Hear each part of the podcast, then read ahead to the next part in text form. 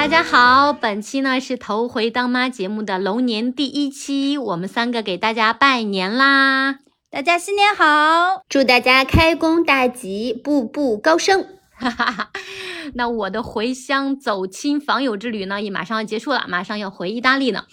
那哎，进入龙年之后呢，我突然意识到我三十七岁了啊，意味着我离开家乡的时间呢，正式超过了我在家乡生活的时间。因为我是十八岁离开了河南老家去北京上大学，然后呢就去北京、上海、香港、罗马，永远的变成了一个在异乡生活的人。那今年三十七岁，就是说我在老家十八年，离家十九年。那古诗里说呢，少小离家老大回，乡音。未改鬓毛，这是衰吗？鬓毛催吧，鬓毛催还是鬓毛衰还是鬓毛催？鬓毛催，我太没文化了，不好意思啊。乡音未改鬓毛衰，我觉得我头发倒是还都很黑很茂密啊，但是呢，我的乡音家乡话就早已经说的不太利落了。但春节呢，还是一定要回家过年，就是跟家人团圆的这个念头，其实是每年剧增的。那有了孩子之后呢，我更是希望孩子跟我家人这边的关系不要因为距离而变得遥远。希望我的老家对我的孩子来说也会是他心灵的老家。当然呢，我也是比较幸运的，就跟家人的关系比较好。老家是我永远是我渴望回归的一个原点。啊，但我们也知道，对很多人来说，和老家的感情和家人的感情也是比较复杂的。那我们新年第一期呢，就来聊聊刚过去的春年春节里面，我们与老家与拉与家人之间的这个羁绊。艾玛，你是离开北京老家去香港有多久了？每年你们是会回北京过年吗？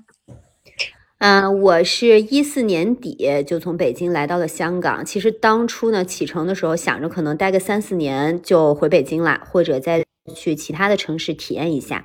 但没想到后面就在香港遇到了我的真命天子黄 Sir，所以到现在呢，一转眼已经待了九年多了。呃，我近些年基本上都是在香港过的年，今年也是，因为那个爸爸妈妈都在这边儿。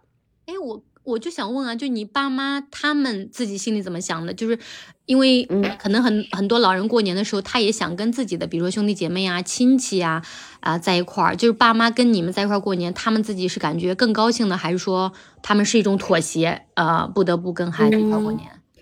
因为我觉得可以就是这么说吧，就是我们呃以前就是那种特别大的一个家庭在北京聚会。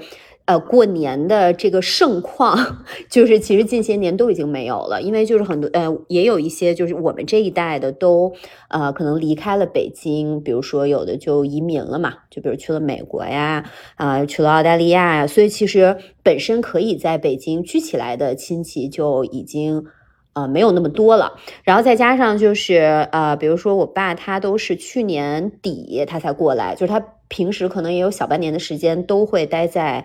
北京，所以也经常跟家里人聚，所以我觉得他们可能，呃，就当然你说回北京过年，他们肯定也是挺高兴的，但是就不是说，就好像特别勉强才 在香港跟我们一起过这种感觉。嗯嗯，那传妹呢？因为传妹就是北京人，现在还住在北京，但是森也是东北人，那你们俩一般过年是怎么安排的呀？呃，我们两个人基本上在一起之后呢，我们其实还是以就全家在一个地方过年为主，基本上没有分开过。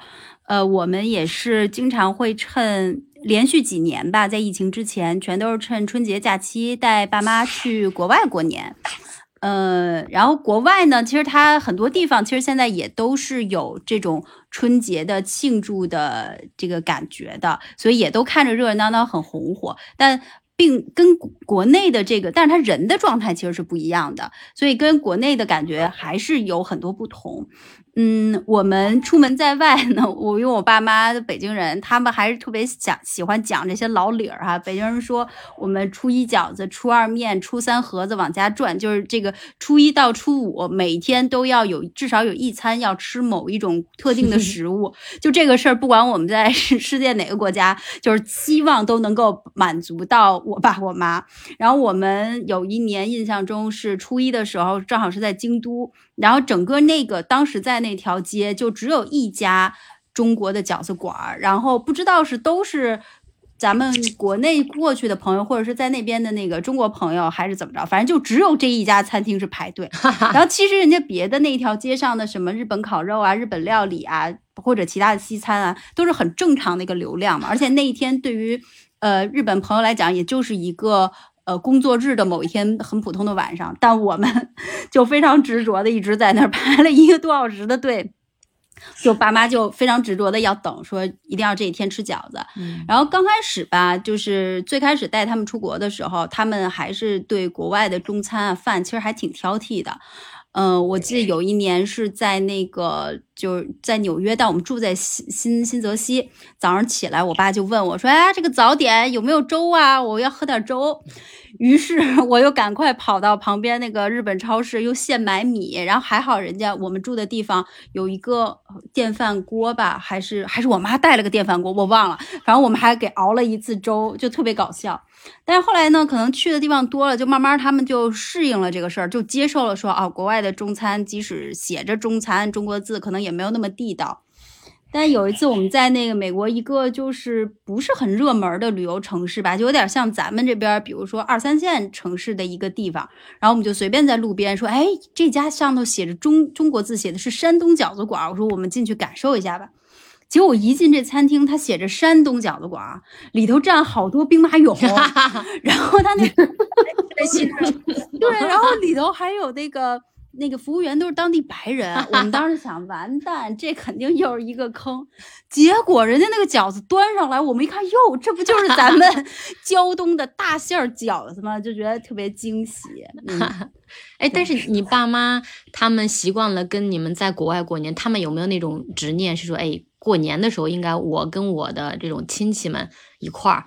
延续他们小时候这一套的这个习俗，嗯，其实跟奈妮是我们的情况是差不多的，就是一个是呢，可能我们北京人讲老尖儿，他的这个离世，就我们的爷爷奶奶的这一辈儿，当他们离开了之后，可能往往呢，就是在父母的兄弟姐妹这一辈儿，大家也有了自己的第三代，也有了孙子，所以就变成了小单位的这个家庭的聚会了。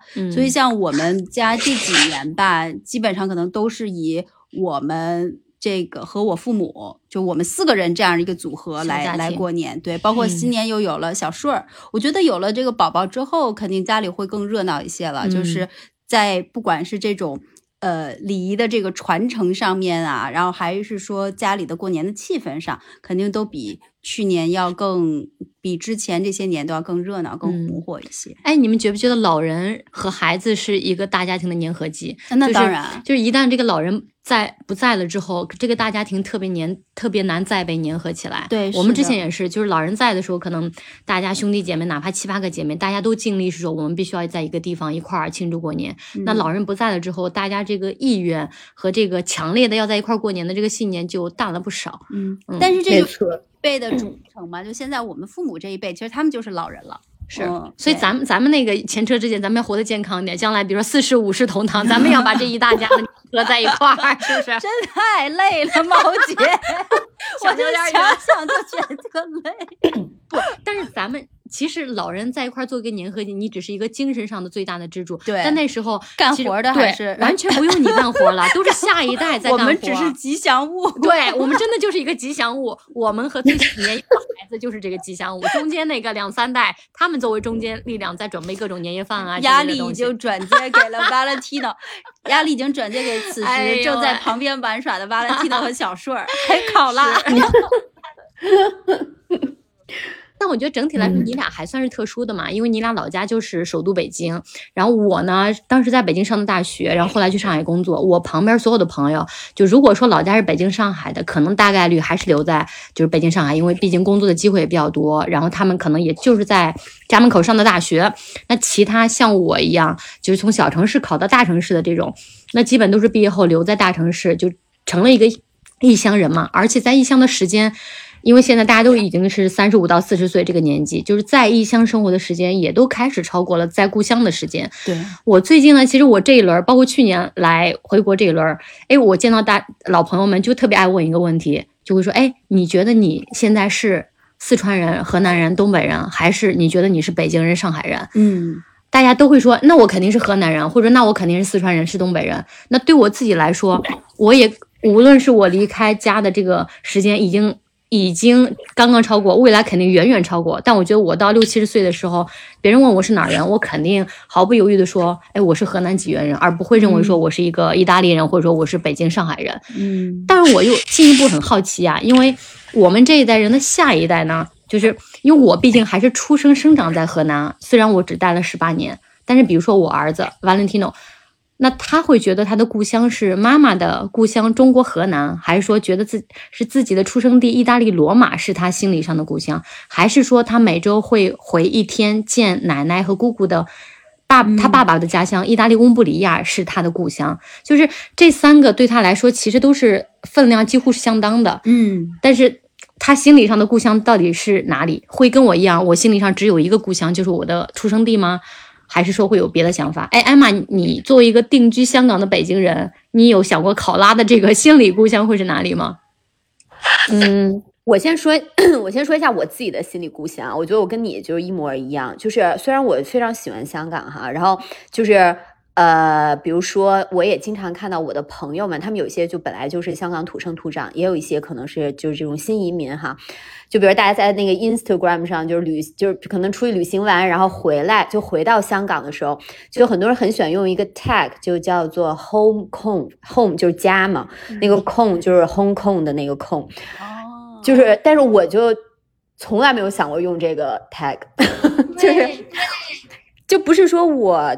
对香港就没有归属感，就是就是其实我在这儿生活，我也觉得就是就是很好嘛。嗯，但是就是我我就是北京人，对，就是所以我的这个心理故乡就是北京。但是呢，我说到考拉，就是我们现在有人也会问他，就说那个，比如你叫什么名字，你几岁啦，你哪里人呀？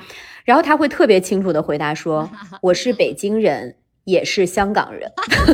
哎，咱俩这个真的真的一样吗？因为我是。别人问 Valentino，Valentino 说我是意大利人，也是中国人。对，就真的是这样。我有一个表姐嘛，她就也是北京人，然后那个她老公是澳洲人嘛，呃，然后那个我看她的闺女，她闺女现在应该已经十几岁了，就是在那个 Instagram 上的介绍写的就是 C H N，然后一个斜杠 A U S，其实就是 China 和 Australia 的那个就是缩写嘛，她也就等于她也对自己的身份认同，就是她既是中国人也是澳洲人，就都是这个一半一半的。经常带 Valentino 回国，再加深一下，因为他毕竟在意大利，我就是，其实我隐隐有这个担心的，我觉得他觉得自自己是意大利这块的可能多一点，所以我觉得加深他跟这边的链接呀，物理上的时，嗯，就是待的时间啊，中文啊，这个可能对他的身份认同会更大一点。但是我有些，比如说在国外生活的中国朋友，他们是完全没有我这种执念的，他们就觉得孩子他认为自己是哪儿人，他就是哪儿人，他们并不觉得是说，嗯，父母本身的这个身份。归属一定要，呃，就是承托在孩子身上。他们觉得孩子不应该有这种就是标标签，对 我的这个期许。那我觉得香港的那个就是就是呃教育类的这种就是国际学校，他们都是标榜就是培养 international citizen 国际公民嘛，是。都是要淡化，就是。对，可能你本身就只有一个一个出生地啊这么一个概念，嗯。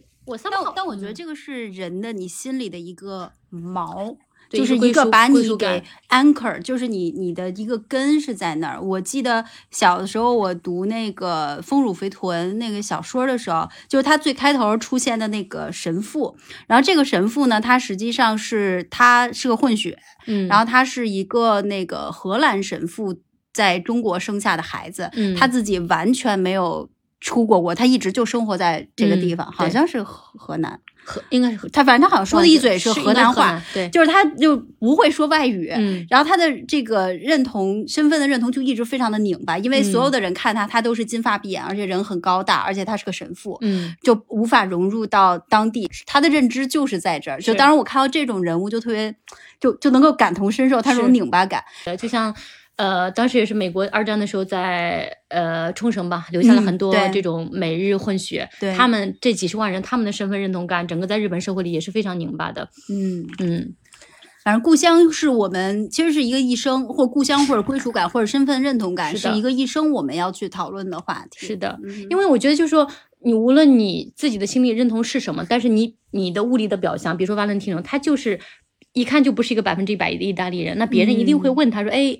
对你的 background 感兴趣，哎，你的妈妈是哪里人，或者你的爸爸是哪里人，这是你无法回避的一个事实。你你没有办法跟别人说，我 claim 我是百分之一百的意大利人，那 doesn't make 看起来就不是嘛。所以你一定会有这个拧巴感在。那不如我觉得，就说你早早的，就是把自己的心理，无论是身份的认同，还是心理故乡上的认同，觉得哎，我跟中国的这个联系，我跟意大利这个联系到底是怎么样的，认得更清楚一点，可能对你人生的这个构建会有更有帮助吧。我觉得，嗯。我看到今年过年的时候有个热搜呢，是夫妻各回各家过年，成为年轻人更多的选择。那我自己因为伴侣是意大利人嘛，就圣诞节在他们家过，春节呢他随我到我老家一起过。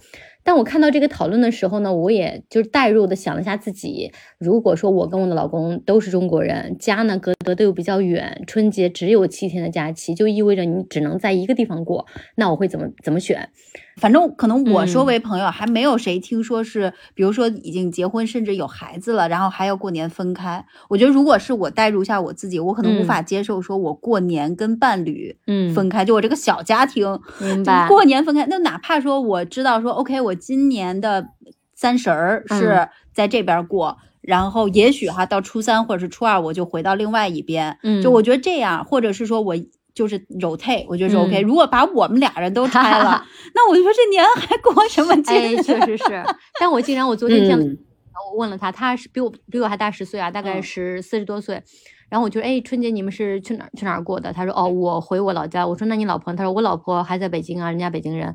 我说啊，他说我们这二十年来都是这么，而且他们两个孩子，那经常会就是说孩子也轮着，或者说就他自己回去跟他家人一块过，孩子跟他老婆在。在老婆的老家过，哎，我其实还挺吃惊这个方法的，但我发现在网上其实还挺多的，包括我关注的几个博主，他们也是一直都这样。嗯，interesting。哎，我现在分享一下香港的习俗啊，我觉得香港的习俗也特别有意思，就是呃，比如说咱们的年三十儿，其实是一年之中就是最最重要的这个团聚的日子，对吧？但是呢，在香港最重要的团聚的日子不是年三十儿，而是冬至，惊不惊讶？啊，就是。就真的啊，就是因为那个香港有一个说法，就是我记得我刚来的时候就，呃，听到这个说法，我当时还觉得，哎，真是这样吗？它叫冬至大过年，就是这一天冬至夜晚一定是要亲人团聚一起吃饭的，甚至就是比如说，呃，各大公司它都会呃安排，就尽量安排提前下班，让大家早点回家。比如说我们公司就是冬至那一天是，呃，就是除非你有什么特别紧急的事儿，要不然你就是下午四点就可以收工了。然后，当然了，这个不代表说就是年三十儿就不聚了，就不吃年夜饭了，也不是这样。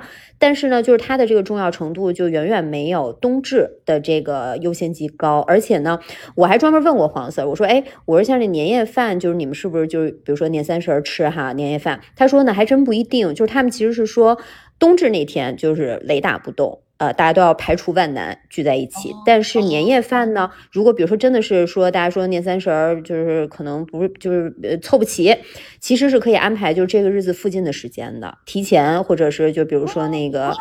对，新的一年再吃都行。那说回今年春节哈，因为我爸妈都在香港嘛，然后我们年三十其实就没有回黄四家吃那个年夜饭，我们是在自己家吃的。然后香港就是其实还有一个过年的习俗，就是呃过年期间聚餐要吃那个盆菜嘛。所以因为我们当时就考虑到说年三十我们就不回去啦，所以年初一呢我们就邀请了黄四儿的全家人就上来我们家一起吃这个盆菜。这里我重点推荐一下盆菜啊，因为那个盆菜就是因为我自己非常喜欢吃，它呢是据说有已经有百年以上的历史了，它最早是 起源于那个。它最早是起源那个香港新界的围村，最早就是说不同家人将各种各样的食材都放到一个大锅里，然后大家就围成一圈，这么样去分享嘛。然后它那个意头也特别好，就是象征阖家团圆、丰衣足食。然后发展到今天呢，其实本地人在过年的时候。还是有一些是就是自己做的，就是自己买食材自己做盆菜，但是也有就像我们这种，就是我们都是预定那个餐厅或者酒楼啊做的盆菜，然后拎回家来就一热就可以了。特别方便。然后那个盆菜讲究食材就是那种一层一层的嘛，就是它会在最上面一层就一般放一些就是那种相对比较名贵的和需要先吃的食材，比如什么鲍鱼啊、瑶柱啊、花椒啊、发菜啊，然后呢什么虾呀、鸡呀、蚝豉啊那些。下面呢就会放一些就是。那种吸汤的，因为它那个盆菜也有那个汤汁嘛，比如说什么猪皮啊、萝卜，就是我为什么要推荐？因为我觉得非常好吃。第二，就一家人就围坐一起吃这个盆菜，就是就真是特别温馨。第三呢，就是特别省事儿，因为就是呃，你按人头定好呢，你在家里就只需要焖个米饭就够了。然后，所以就是。话说回，就是这个习俗，就是我们后面就是年呃初一，然后那个黄色的家人就上来，大家一起就是吃这么一个团年饭。我想问一下，这个盆儿有多大？就是一家十几口人吃，就吃一个大盆儿。对对对，天哪，这个盆儿得多大？对，它是按人头的嘛。它有那种就是特大，比如说你可以选，就比如说什么七到十人，或者是比如什么十五到二十人都有，或者你可以就比如说人头特别多，你就买两盆嘛。因为现在就是他们那些订盆菜的那个餐厅啊什么，就比如美心吧，都特别贴心，就连盆儿都有。对。嗯，对我那我我们家也是，就是从最近几年疫情这三年，不是咱们都没出国去过年嘛，然后我而且又都是只能是小范围的聚会，所以就变成做年夜饭这个事儿就落到了我的身上。那你们知道我这个人呢，也是比较懒的，所以我也是用的同样的方法，然后包括今年也是，今年我们家的方法是。从大年三十这天晚上一直到我们家过年是计划到初五，一共就是中午和就这十顿饭，然后我这十顿饭是每天安排一种形式的。盆菜或者说一种形式的火锅，有意思。对，就我每一天是一个主要的火锅，然后我们今年没吃盆菜，但我们前两年都吃了。然后呢，比如第二天是吃什么日式火锅，第三天是吃辣火锅，第四天是就反正我每天其实都是火锅。然 后这样的话，我那个备菜就很简单。嗯，然后。呃，主要吃的时候呢，也是就热气腾腾的，特别那什么。哎，你说到这个冬至大过年这个事儿，还真是，因为今年不是我本命年嘛，我还关注了一下那个麦玲玲，她说这个，你看这个开始研究封建迷信了吗？这我跟你，你不知道今 年是很多人的这个就是呃传统文化的元年，这真的是。然后呢，今年就是问看了一下那个麦玲玲讲的风水啊，然后讲这个这个红绳嘛，嗯，然后麦。玲玲当时，当时她说了一句：“她说，哦，这个本命年的朋友们，你们应该这个。”大年三十儿再开始戴就晚了，因为咱们不是北京讲是都是大年三十儿，或者国内讲都是大年三十儿之后嘛。嗯。然后今年是大年三十在立春之后，所以我听到的说法是，你到立春的时候就要开始系这个红绳儿。但是人家麦玲玲直接说，你应该冬至的时候就开始，因为他是香港人，就开始了。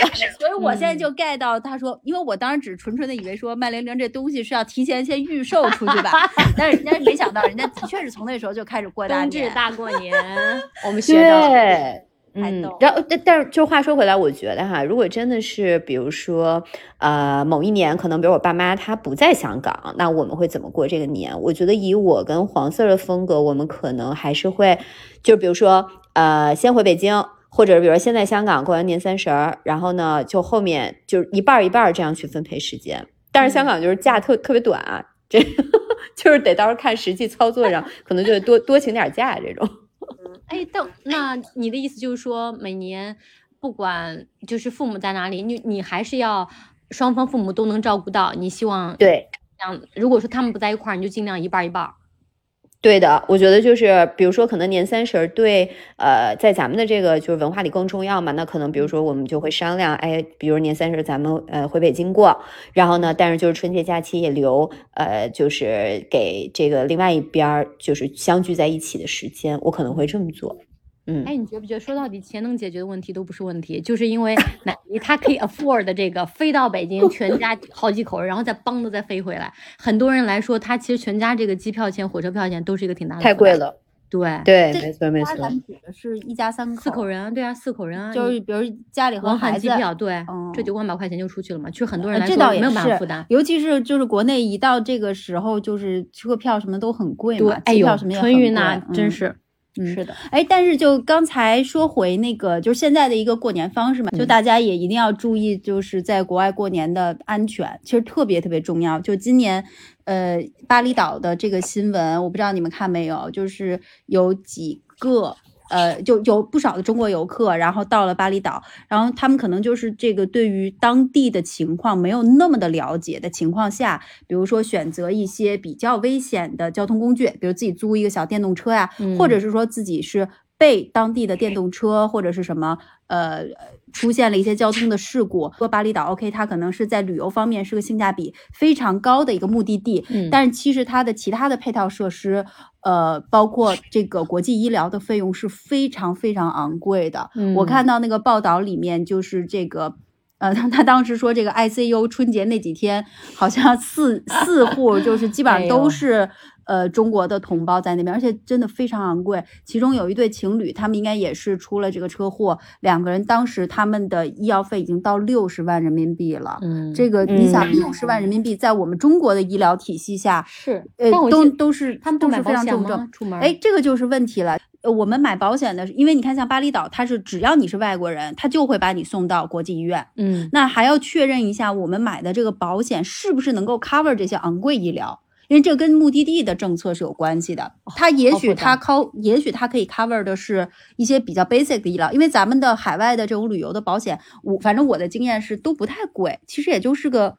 一两，我以前的经验都也就是个一两百吧，或者两三百。对，那你想这两三百，它的杠杆是不是能够支付，能够 cover 国际医院的这些？尤其是有就是带全家嘛，一家老小，嗯，老人呐，然后小朋友这种，是，嗯，好功课很重要，就是了解当地的情况，要不然咱就别玩那些悬的。对，嗯，安全第一，出门。对，嗯嗯。好，那咱们说回过年啊，我不知道北京和香港就过年能不能放烟花？不能，北京北京肯定是。不能，政府可以，政府可以放烟花，北京政府都不放。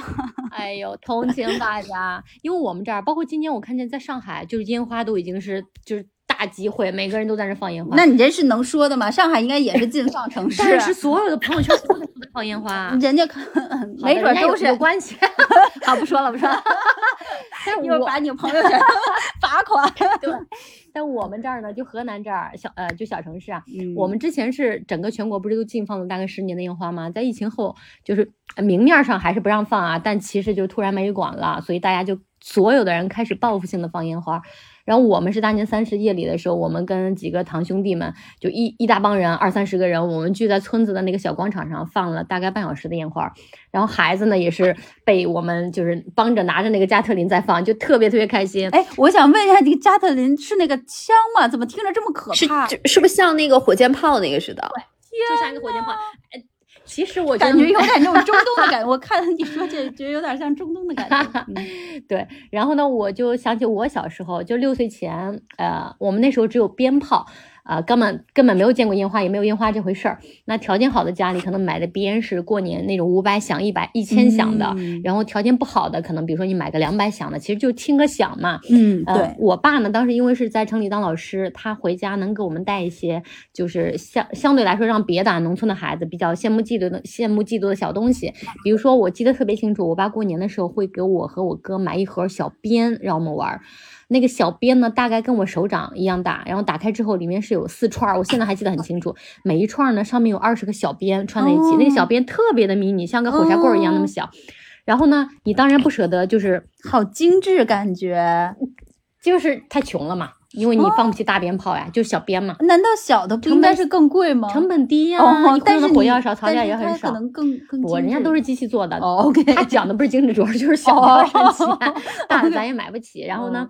我你小孩嘛，你当然不舍得，就一串一起放，啪的一下就没了。我当时就记得特别清楚，我跟我哥都是把人家那个火药的引线不是扭在一起嘛，像那个编蒜一样编在一块儿，那我们就一个一个的用手把它扭开，拆开之后再放在另外一个小盒子里面，然后出去呢就是一次点一个，然后扔出去啪啪啪就听个响。但是呢，这已经很骄傲了，因为别的小孩根本就没有。还有呢，就是。大年三十儿，我们就陆陆续续开始，大家敬完神，敬完吃吃完饺子就开始放，陆陆续续开始放鞭炮，一直放到凌晨。嗯，然后你听到哪个邻居家在放鞭炮，然后咚咚咚咚，小孩都往那儿跑，跑到那儿之后就等人家那个鞭，比如说两百响、五百响都放完了，嗯然后你在那个烟雾缭绕里面 去找那个没被点燃的鞭，对这个 危险啊！这有点危险。对，但小时候根本就没人小时候没那个对意识，农村嗯长的孩子就比较野，嗯然后呢，你可能就哎，每一次你能捡个七八十来个，然后那么多啊对呀、因为其实那鞭嘛，它不可能百分之一百都被点燃了，有些哑掉了，有些哦呢就那个引线根本没来得及被点燃，你就能捡那么十几哦个。然后就啊很大是吧？你就拿着，又变成你的小财产了。哇 所以小时候这个去每家拾鞭炮、抢鞭炮，这也算是我们的小孩的这个仪式感的一部分嘛。那嗯现在呢，其实我们我觉得现在每个小孩吧，都能用自己的零用钱去买很多烟花呀、鞭炮呀。但是现在北京买不到了。哎，好惨 欢迎欢迎来那个小城市过年。哎，这块儿我想是吧，的确是，就是如果你这么去想哈，现在小朋友就是不管零花钱或者压岁钱，肯定都比咱们小时候要丰富多太多多了嗯但是它并没有太多的东西是这个东西是过年限量，就可能是嗯同同步的说我们生活水平都提高了，就这些东西不是说过年才有，嗯，但是呢，你这个乐趣也变少了。完全是、对的，嗯对的。所以其实我我就觉得啊，就现在春节的仪式感，可能就是因为太容易得到嘛，我们就少了小时候那种激动感。嗯、这也就是为什么大家都觉得，哎，年味儿好像越来越大。虽然大家也都很努力啊，去营造这种仪式感，就让一家人团聚的这个时刻，就多一些美好的回忆。那哎，咱们就来聊聊吧，就是小时候咱们老家的这些仪式感，就嗯小时候你们从小到大，就春节必干的事儿是什么？嗯，然后小时候跟现在有什么区别？嗯嗯，我先说，就刚刚你说这放炮、点烟花哈，我知道就是咱们这一代大部分小时候其实都是争着抢着去点那个炮仗和烟花的，但是我呢，从来我都不点，为什么呢？就是因为我妈就是她一直都是在医院工作嘛，所以呢，每年过年就是她都会跟我说，她说只要是过节期间，溜住满了人是吧？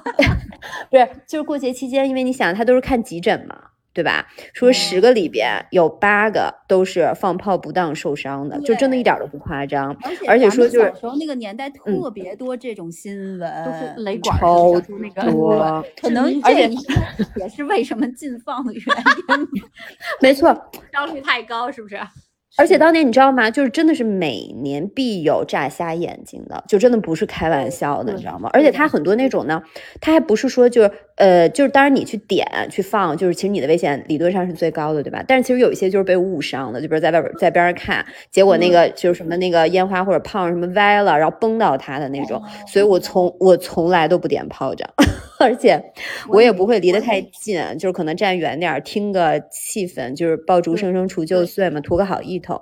但是我小时候其实就是还挺喜欢看那种烟花的哈，但是但是想起来就是。跟现在就真的完全不一样，就北京市区肯定是禁放的吧？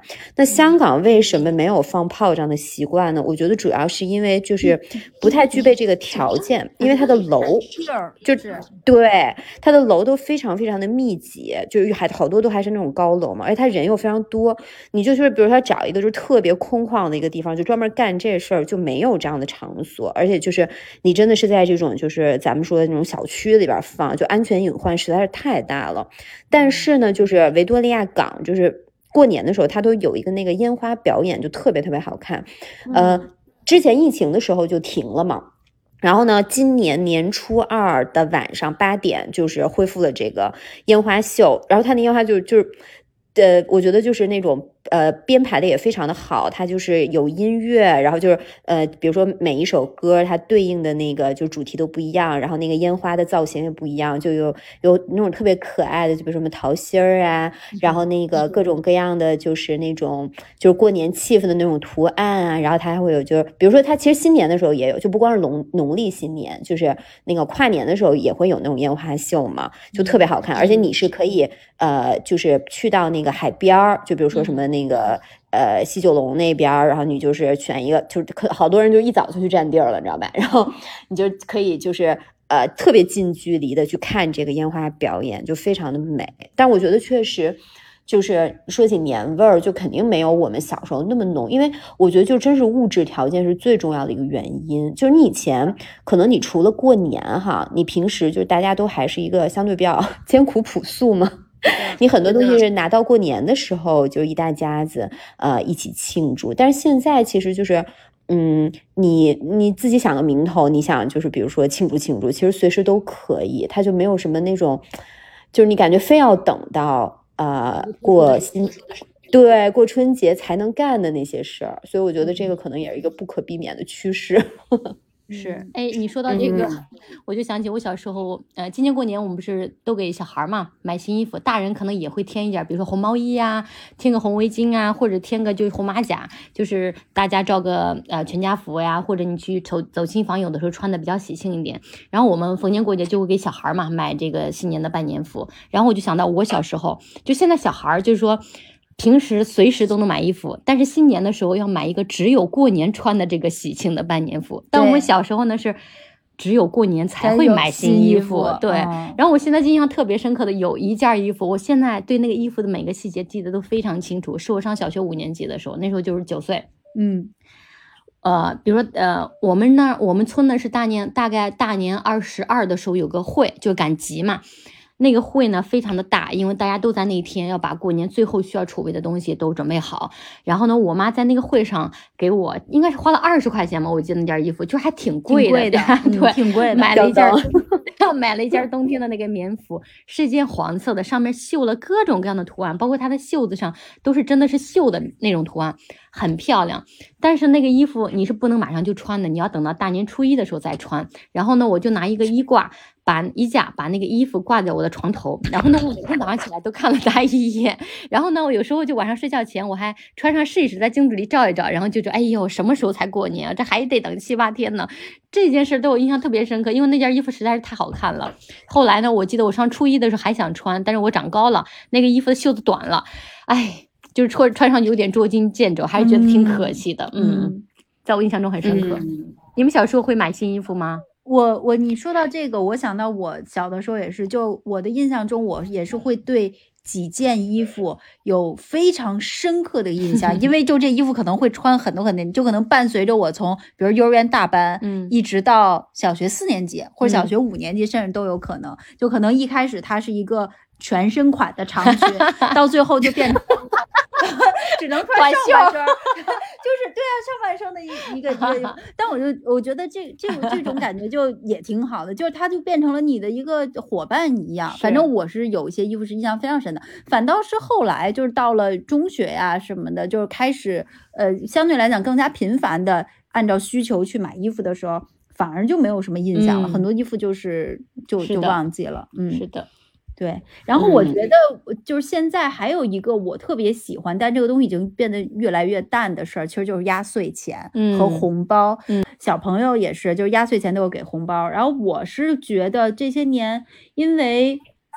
嗯，给我的一些，比如说外甥啊、侄女儿啊什么的发红包，都变成微信去发红包了，我就觉得很没有仪式感。我好讨厌微信发红包这件事情。对，我不愿意接受。对，但是呢，这个就有一个问题，就是这些人呢，你有没有办法？你又不跟他们见面过年，那这个事儿，你说你是就黑不提白不提不给了？可以不给吗？对，给对啊，因为大家 也这几百块钱吗？不是。对，但是呢，不给呢，你又会觉得说好像感情又淡掉了，因为已经约大不见面。那这个就蛮，其实蛮复杂的，尤其是这些孩子，是吗？呃，因为不光是要考虑到你自己嘛，你要主要考虑到人家对方小孩有没有时间。比如说像我外甥女儿，人家高二了，或者是人家高三了，人家没有时间。然后或者是有一些住的比较远，或者是像比如我们跟那个东北的一些森爷的亲戚，嗯，就就是有这种跨城的问题。对。但是呢，你又觉得说，呃，这个微信就这种电子红包呢？嗯，就是少了很多很多的这个情谊的东西在，因为也是太方便了。对，因为我们每天平时可能 买个东西或者是什么，都经常会发一些红包。我觉得就把这个红包的概念给打的仪式感。对，嗯，看，因为我小时候在想啊，今年过过节不是呃，从去年开始，我儿我也算是就是 见着回头钱了，终于带着孩子就是有红包收了。嗯，然后呢，我就想到我小时候。呃，我们的红包从我有印象开始大概是两块钱，然后五块钱。有些家庭条件比较好的，或者跟你特别亲亲近的，会给我包十块钱。然后我记得我爸妈，就大概是我十岁之前，我爸妈早上起来大年初一会给我一个十块钱，我当时觉得就挺大的钱了。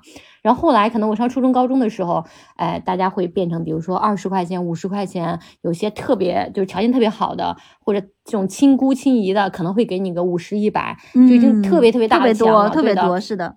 然后呢，现在我觉得。可能大家就是不塞一张，只少一张、两张红的，好像就觉得这不太好拿不出手，是吧？我觉得这个变，这个钱的数额的变化也是挺巨大的。我觉得也是中国这个经济腾飞这几十年的这个结果嘛，是吧？你们你们现在是怎么处理孩子的压岁钱呢？就是就是就是装进自己包里了，非常简单。那你那你你现在是怎么处理那个小鸭子的？哎，我快笑死了！哎，我先说一下，就是，对对对，差不多差不多。我我先来说一下那个，就是香港的这个红包的习俗啊，就是，呃，我觉得真的它还保留了很多，就是这种这种传统哈。就是，但是香港的这个呃所谓的压岁钱或者过年大家交换的红包呢，呃，主要就是一个心意，就是他不会说。呃，比如说，因为是给小朋友，我就要给特别多，就是因为这个，为什么我我会感受有一个很明显的对比呢？就是比如说我爸妈他们给考拉就是压岁钱呢，他其实就给挺多的，就比如他可能都会给个几千那种，你知道吧？就是挺大的一个一个红包。然后，但是就是说，呃，比如说小黄他家里呢，就是这个呃爷爷奶奶辈儿。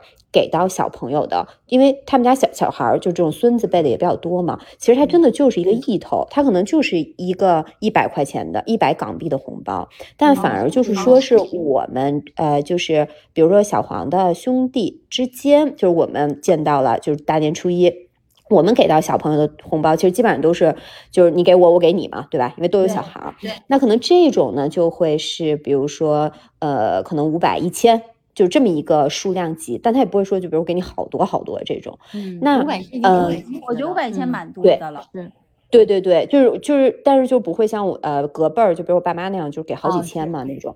对，然后呃，再说到就是说呃，我觉得广就是南方吧。呃，可能广东、香港都会是这样。就他过年还有一个特别特别有气氛的，因为咱们可能春节就是就是压岁钱，对吧？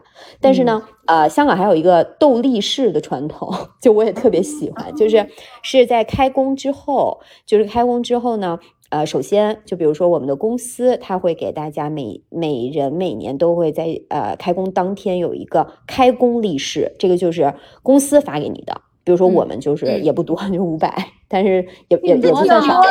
我在大陆记得我们以前五块。你在什么公司？对，我们本来也觉得。我们那个时候是就是那个那个红包它是不一样的金额，但是基本上是五块最多，嗯，然后就十块，太夸张了。哎，我记得我大概十年前在大陆工作的时候。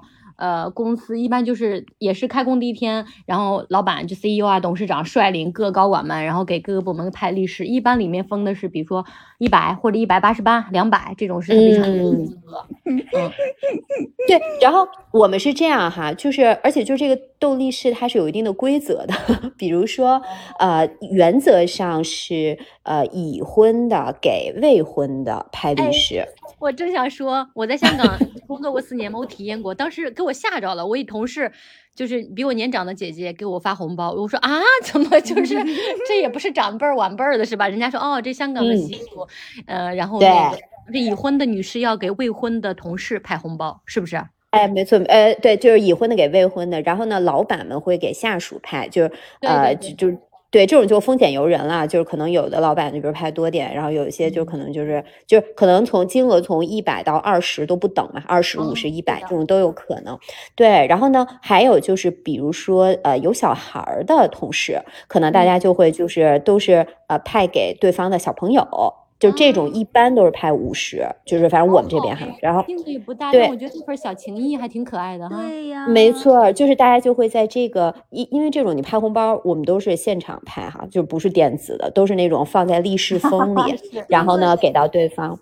对，然后我觉得我我还挺喜欢这个习俗，而且就是大家都会是在这个呃斗力士的过程中就讲一些吉利话嘛，然后所以就是我一般还会在那个上班之前就是那个苦练几句广东话的，对，然后就那种四字的，就什么大吉大利啊，什么那个呃步步高升啊，身体健康啊。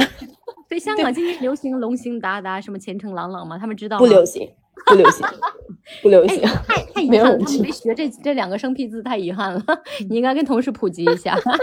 一般呃，同事。同事之间说的最多，像比如今年就是可能是龙年行大运呐，然后步步高升啊，一般都大家都会说一个身体健康，因为这个最重要嘛。然后还有就是笑口常开，万事如意，就都是比较传统的这种祝福语。然后大家就会是在斗力，就比如说那个拍立社，就双方就都互说，你知道吗？特别有气氛。哎，你们有没有觉得，我是这两年的感觉啊？可能也是疫情之后，我就觉得咱们那些老话的吉利话。真的，以前觉得就是一个很形式的套话，但现在觉得就是很真诚的祝福，很真诚、很美好的祝福。我会，比如说每年过节的时候，或者说像呃元旦啊、圣诞节啊这些比较重要的节日，我大概会有那么三四十个人吧，或者是同事，或者是老朋友、老同学，是我比较 care 的，我愿意真心的。带着他的名字说一句话的人，对对对，大概我会写一个大家都比较适用的内容，但是前面的名字和一些前面简短的话我会再改一改。对，但是至少是说，比如说，哎，传妹，希望你怎样怎样。对对对，然后这适合你的，嗯。而且这里我说一个今年特别好笑的一点，就是我我觉得我属于今年那个过年就是最惨的人之一，因为我从那个呃年二十九就开始生病，你知道吧？然后呢，而且就病的就还挺严重的，就是发烧啊，然后那个浑身无力。然后我差不多年初三的时候才好，所以基本上我是错过了就是春节假期的那个所有的庆祝活动哈，就是呃都没有办法就是完全引转。但是就说到呃用这个微信送祝福这一。点呢，就是其实我也差不多有一个，可能大概三四十人的呃这个名单里边呢，就除了有我特别在意的朋友，真的就会有一些就是我的领导和同事，就是我非常想在春节的时候给他们就是呃送上祝福的。为什么呢？因为。嗯，我职业生涯最开始的时候是在北京嘛，然后呢，呃，虽然我这么多年都在香港，中间就哪怕疫情就是结束之后，我也有出差回过北京，但是基本上那个行程都特别紧凑，就没有什么可以，比如说私人再去跟朋友聚会的时间哈，或者是比如说看一看以前的领导啊，然后呃这样子，所以呢。呃，我就觉得还是因为春节这种是一个特别就是非常自然送上祝福的一个节日，所以呢，我当时就初二就是体力稍微恢复了一点儿，然后我就想，嗯，我说我下午还是要编辑一些这个信息，因为就是我觉得要初三再拜年好像有点晚那种感觉，然后。对，我就在初二下午，然后就还是把这个我很在意的这个朋友、领导和同事们，然后就是可能也是就整体有，就像刚才猫姐说的，就整体有一个比较适用的内容，然后但是就是呃加上就是比如说对方的名字，然后可能中间也有一些少量的 tailor made 的一些这个内容，然后发给对方。就这个，嗯，我觉得就可能比如说是几百人那种，你很多都是那种不得不做的嘛，但是这个小范围的，可能就是你真的是你自己主动。想去，对，想去做的，嗯，是的。对，你们还有我家还有一个传统，我从小都记得很深刻。我们现在家一直在做，尽管小时候可能住的是那种，哎，农村的那种房子，然后现在比如家里啊，城里的这种房子啊、公寓啊什么的，但我们家还是一直坚持在做的，就是烧香拜神拜祖。因为我们是大年三十的时候要还呃呃过小年的时候也要烧个香，大年三十要烧个香，大年初一要烧个香，然后初五还要烧个香。那我们家呢烧香就是拜我们的祖先，就比如说我们祖爷祖奶奶，呃。还有就是我们家，当然那些灶神啊、土地神啊、就是财神啊这些，就大家都拜的。还有我们也会拜祖先，呃，烧香，然后就是做的饺子。然后我们敬神的饺子是单个嘛，比如说我们每个小碗里面放三个饺子或者五个饺子，一般啊上面摆个筷子。小时候可能也没其他东西，就是我们那儿当地烤的那个楼馍。现在可能比如说你上面放个大柚子，放个大苹果，都是意思意思。但是这个饺子还有烧香这个环节。呃，是一直都在的。然后烧香，我妈是我们家的大祭司嘛，就是我们家，我妈是负责这个祭司的，像我妈家、我爸家 所有的祖先来去祭这个，来去拜这个神，拜这个祖。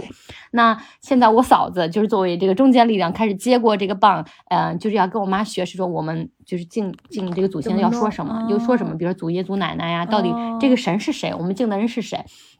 包括就是要说些什么话，然后呢，我们比如说有些特别重要的，今年我特别想实现的事情，有一件我也会跟我妈说，就说，哎妈，你明你今天烧香的时候，帮我跟咱们家的神说什么什么，许什么什么愿，然后我妈也都会说，而且我妈会许愿说，如果能成的话，我给你，比如说什么十斤猪头肉啦 之类的，就是，太包好实在，对，就是贿赂贿赂。呃，然后我也会，比如说我有特别重要的心愿，我说我今年特别希望能实现这个，我妈也会跟我说，那明天烧香的时候你跟我一块儿，就是跟咱们家的神说一说。哎，我觉得这个也是说，嗯，一方面我们跟神的这个沟通，另一方面是跟我们家的祖先，不管这个祖先是谁吧，我们也可能也素未平时从没从来没有见过面，但是我们相信，呃，他可能在另外一个世界以某种形式和能量也会庇佑我们，所以这也是我们家的一直以来的一个传统。你们有吗？嗯，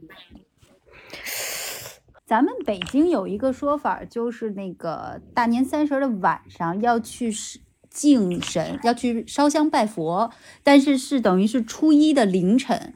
你、你、你、你有做做过这个事儿吗？初一的凌晨，就就是大年三十夜里，就是一过这个一过三十十二点，嗯，然后去敬神。然好像没有。你们那边有灯会吗？叫庙会是吧？叫庙会吗？灯会就是庙会是庙会，就是灯会就是夜里嘛，就是看灯的那种，扎灯有有有有有彩灯的那种。对，尤其是我们是元宵才有元宵灯会。对，明明天吧，明天就是元宵节了。嗯，对，初二、初三开始就都有，大家晚上你可能串完亲戚了，去看看花灯。然后我小时候最喜欢的是那个猜灯谜，但是现在没有了，绝迹了，在公园里面就看不着。是到明天才有。我们的灯谜都是到元宵节，明天所以还有猜灯谜是吧？你们，你明天去临海，难道不就是去猜灯谜的吗？我一个都没猜出来过，从小到大。我我看明天你们的活动里是太好了，行嘞，我明天去猜灯谜去。对，你让那个明澈跟你一起，Valentino 跟你一起。好的，嗯，哎，我这次在家是我沉浸式的跟父母家人待了十四天嘛，算是我，我想了想，是我二十二岁大学毕业之后在家待的最久的一次。因为我原来在国内工作，可能你春节的假期大概也就是七八天嘛，然后我在国外这几年也是刚回来。啊，去年是待了也是十几天，今年待了十四天，空前绝后的长，空前的长啊！当然，我觉得这个感受是很复杂的嘛，就当然是有很开心，呃，跟家人在一起，那也有说跟家人在一起这种比较焦躁的时刻，这种啊无以排解的恼火的时刻。所以我就问你们两个一个很实际的问题，就你们觉得跟父母最舒服的物理距离是什么？嗯。还有就是最合适的待一起的时长是多久？嗯，我大学的时候认为这个时间对我来说是七天，就是哎，正好春节咱过完了，过到最后那一天的时候，大家真的是有点就是你赶紧走吧，我就是有点受不了了。虽然分别的时候还是会互相抹泪，但是就觉得互相其实我觉得彼此心里都觉得啊，这个七天已经到极限了，大家就赶紧分开吧。所以我这次待到十四天的时候，到第十天的时候，我已经觉得说，哎呀，下次就待十天吧，就挺好，大家互相留个。特别好的念想，虽然分别的时候都是会流泪，因为分别的时刻总是会，呃，有很多伤心在里面。但是呢，我在回就是离开的火车上，我就在那想，哎，如果说有机会排除其他所有的，嗯，就是就是不考虑其他任何的条件。我觉得我愿意跟我的父母生活在一个什么样的物理距离下，就肯定不是说相隔一万公里嘛，这个真的太远了。嗯，但也不是说住门的门肯定我觉得也不行，会有很多的啊彼此之间的矛盾。嗯，那你们觉得最你想跟父母有一个最什么样的最舒服的物理的距离？嗯，同一个城市还是不同城市？两个小时、五个小时？嗯，哎，我我我先说说我的那个，就这么多年来一个心态的变化，就是因为我是呃一四年底不就离开那个北京来了香港嘛，然后我当时头几年呢，就是都是就是自己自己住嘛，然后其实也是我这么多年呃就第一次离开家，那基本上呢。当时就顾着自己爽了，就是除了可能是比如说有个假期，呃，回去看看爸爸妈妈，然后当时就我爸妈也不会说就是过来跟我住，比如几个月，这种，他们可能顶多是说，哎，过来玩玩个几天，然后呢，那个呃，或者是中间我有一次好像是要准备一个什么考试的时候，我妈过来就陪了我一段时间。嗯，我的感受就是，你稍微相处的能超过一个星期，就慢慢开始有一些呃摩擦了，但是 不不是那种，对，就是真的，当时我的感觉就是说，嗯。就是肯定没有自己这么待着自在啊，这种感觉哈。但是呢，比如每次那个爸爸妈妈走的时候，然后我就也真的是特别不舍得，就是他们一进那个就是安检那个口，然后我这后边就 泪流满面的。但是呢，反而是这些年，就是因为那个有了考拉之后嘛，然后再加上我们疫情期间生完也没有请工人，那后当时其实就一直是我妈在这边呃。就是在我们上班的时候帮忙照顾这个考拉，那其实呢，就也是我成年之后跟他们就是这种，呃，沉浸式相处非常非常久的一段时间。我觉得我们是重新经历了一次磨合的，嗯，就是，就是因为我也不是小时候的那个我了嘛，对吧？然后呢，呃，我们其实已经没有，就是很长时间没有长久的这样生活在一起了。呃，我觉得是有一个磨合期的，但是反正现在就是，呃，真的是就是相处的越来越好，就是因为我跟我爸妈就没有什么就是那种特别特别大的矛盾啊，可能顶多就是生活上，比如说大家有一些啊习惯不一样啊，想法不一样，但是我觉得反而是现在的关系比可能十年前更亲密了，我自己的体会是这样，所以现在就是比如说你，嗯，我们就一直这样就是一起生活的话，我也是 OK 的，我觉得，嗯。嗯。挺让人羡慕的，你说这番话，我是觉得，呃，我想啊，如果我的父母跟我是当天能 reach 到的距离，我就很开心。比如说我今天特别想父母，或者有什么事儿我们想见面，今天我们就能见上，这个距离我就能接受。比如说高铁三个小时以内，啊，开车，比如三五个小时之内。嗯，就是我们当天想约就能约到这个距离，应该是我认为一个理想的距离。嗯嗯，我是觉得最好是，如果有可能在一个城市肯定会好一点。那即使比如说三个小时啊，在我理解就不在同一个城市。嗯嗯，其实还是有一些东西是照顾不到的。就假如说，因为主要现在咱们父母岁数都大了嘛，其实可能更多的考虑是他们的一些，比如说健康啊，或者一些突发的状况。你真的着急的时候，嗯，那个时候你就会。讲要特别呃第一时间去赶到他们身边是啊，我们要去国外的时间都会选在比如说是十天到两周，那个往往就是最开心的时候就是前面三天，对，然后到后边的一周 甚至到一个就是十天的时间都是巨煎熬无比。这个下次 还是会选择出门一起出门是吧？但是下次呢，就是会想的时候就会想想说，嗯，我只要上一次再改进一点，然后我可能再 好一点，没准就能更舒服一点。对我其实是倒是希望说他们能够能有更多的时间跟呃小顺儿去一起享受天伦之乐。我觉得这个可能对于我来讲最就反而我和他的关系怎么样，在我心里是往后排了。我就没有在特别在意说我要去改善我们之间的关系，我是觉得孩子就是他和小顺的关系是属于他们的，我要保护和给他们提供足够的机会。嗯嗯嗯，我自己其实 父母关系还嗯还算是比较融洽的嘛，但我会觉得，比如说呃过了前一星期的这个蜜月期之后，呃，我对他们有一种当父母的这种。呃，看他们有种 怒其不争的感觉。比如说啊，我特别讨厌 Valentino 看手机，看看任何电子屏幕，我是非常讨厌这种行为的。我爸我妈在那看电视刷手机，我也极其讨厌这种行为。我有种你知道吗？因为。怎么说呢？他们年纪也不小，六十多岁。但其实六十多岁，比如说我在意大利生活，我婆婆七十多岁，人家其实身体是很健康的，整个人是有很有活力的。那当我看到，比如爸妈在那刷手机或者干一些我认为是特别无聊的事情的时候，我就认为他们在浪费生命的花火，我就我就在旁边有一种无名的怒火。但是呢，我毕竟是个女儿，或者说这是人家可能就觉得挺放松的哈。我在那儿 对呀，哎。你但是我有一种就是人家小报个补习班的这种心态，你你就是这样。这个我觉得这是你自己的问题，是我的问题吗？我也觉得是。对，是，但但是我又渴望他们有更多的生命的活力。但我觉得生命的活力不应该就你在家就没日没夜在那刷手机看电视剧，我就 真的有点人家就想平时我们有很多的工作，可能人家就有些不管是家务活或者什么，人家可能生活挺满的。哎，这正好假期的时候，哎，大家其乐融融的，我在那刷刷手机放松放松，多好。但是而且重点。他在刷手机的时候，你们是在旁边，就是他是在一个天伦之乐的氛围当中刷手机，总比他自己一个人，比如说在家里面，平时你们都不在家，是不是？人家在那儿孤独的、寂寞冷的刷手机，当然那可能也挺开心的啊，更没人管。就是你千万别把你的这些设想加到人家身上。那我已经是放弃了，不，但我觉得他们需要拯救，拯救。好吧，我们互相的在，就我在我的这个道路上再继续探索探索，看看看看有没有机会让他们就是重拾生命的活力。哎，我觉得只有这一点，其他的我觉得都都还挺好的。父母的这个爱，我一如既往的都能感觉得到。也希望自己作为女儿也可以做的更多，保持更多的耐心，无论是对我的孩子还是对我的父母，我就希望我的心更多一点。而且他们真的是，嗯。他们真的是跟我觉得跟我儿子这个挺重重，就是心智上的重合期挺大的。会问这个是什么？他们真的是不会。但我觉得他们跟小孩子区别是，小孩子是非常可爱的，但是他们年纪大了，他们不懂不会一些什么事情的时候，并不可爱，对吧？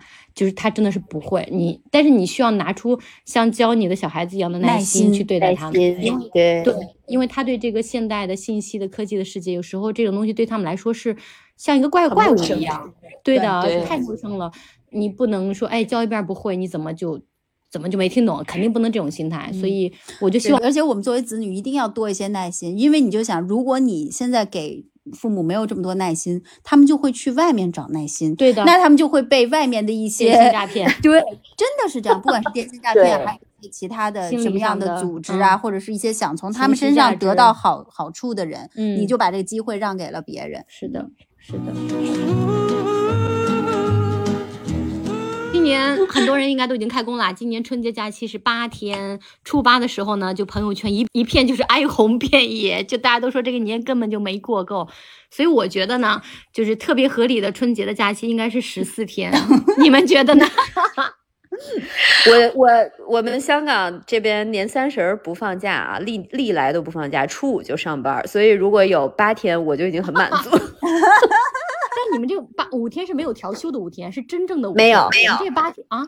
是吗？还调休？对对对对啊！不调休不调休，但是只有四天嘛，初五上，初一、初二、初三、初四放假。嗯，OK，所以就人比人气死人是吧？其实还是，其实你们还是比我们多一天，因为咱们内地是三天啊，然后前后各种。大家或许能听出，这期节目终于不是三地连线，而是我在传媒北京的家里一起录的。三月传媒去香港，或许还能跟艾玛合体录一期。老朋友见面的感觉真好。衣不如新，人不如故。愿大家龙年与家人和老朋友能常见面。而那些因为各种原因无法常见面的人，祝你们但愿人长久，千里共婵娟。我很喜欢的《指环王》电影里。霍比特人要前往魔窟，把拥有毁灭力量的魔戒扔进火焰山里。前往魔窟的路困难重重，而他们离开的是美丽富饶的家乡。出发前，甘道夫对他们说：“家在身后，世界在前方。”这句话就是我对家的想法。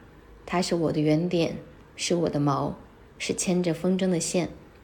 不管世界在我面前如何展开。我飞得如何高，如何远，它永远是我心灵的故乡。